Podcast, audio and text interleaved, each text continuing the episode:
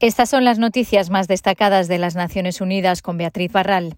La falta de liderazgo político, la escasez de vacunas y la relajación de las restricciones están provocando nuevas subidas de casos de COVID-19 en las Américas, alerta la Organización Panamericana de la Salud. Después de semanas de estancamiento e incluso bajadas, las infecciones vuelven a subir en todas las áreas del continente excepto Norteamérica. Colombia, donde los casos casi se han triplicado en algunas regiones, tiene la tasa de nuevos contagios más alta de Sudamérica y en Brasil vuelven a subir las infecciones y hospitalizaciones. Desde el comienzo del año, tanto los casos como las muertes por COVID-19 prácticamente se han doblado en la región. La directora de la organización dijo que el liderazgo determina la efectividad de la respuesta. Tristemente, en nuestra región hemos visto que la desinformación sobre el COVID-19 ha sembrado dudas sobre las medidas de salud pública, a menudo en el contexto de disputas políticas, dijo Cari al generar controversia cuando no existe, nuestros líderes envían mensajes confusos a la gente, impidiendo el respeto de las medidas efectivas para controlar el virus. Aunque COVAX ha entregado 17,6 millones de dosis en la región, el progreso no puede seguir el paso a la pandemia, dijo Etienne, que denunció que en un momento en el que quedarse en casa y practicar las medidas de salud pública no podría ser más importante, se está viendo justo lo contrario. Cuando se combina esta movilidad con el relajamiento prematuro de las medidas de salud pública, lo que se obtiene es el ambiente perfecto para que este virus y sus variantes se propaguen. Y la crisis del mercado laboral provocada por la pandemia dista mucho de haber terminado y al menos hasta 2023 el crecimiento del empleo no logrará compensar las pérdidas sufridas. Las últimas cifras de la OIT indican que el déficit de puestos de trabajo derivado de la crisis llegará a los 75 millones en 2021 para luego reducirse a 23 millones en 2022.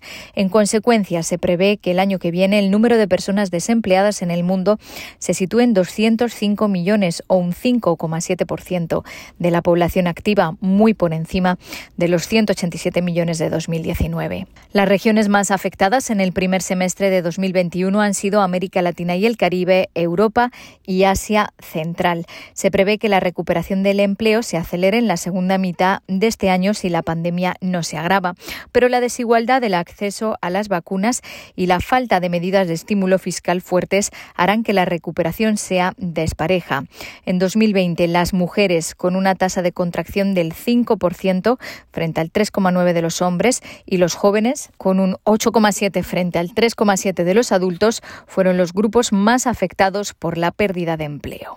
Expertos en derechos humanos piden al gobierno de Brasil que investigue una serie de ataques por parte de mineros ilegales a indígenas en el estado de Pará que causaron la muerte de al menos dos niños.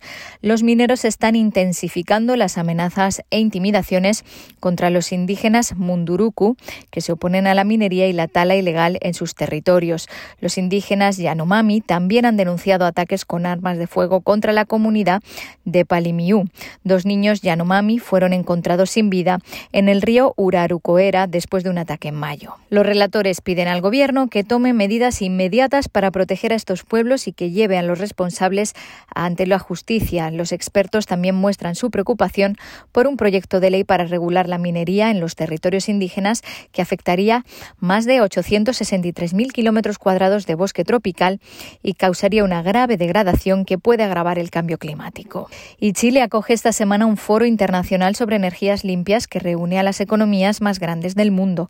En la reunión virtual participan ministros de energía, empresarios, economistas, activistas contra el cambio climático y personalidades como el creador de Microsoft, Bill Gates, además del secretario general de las Naciones Unidas. Antonio Guterres dijo en su mensaje grabado que dejar de usar carbón es el paso más importante para cumplir el objetivo de los 1,5 grados del Acuerdo de París.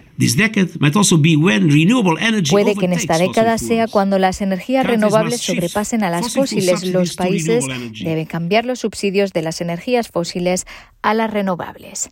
Hasta aquí las noticias más destacadas de las Naciones Unidas.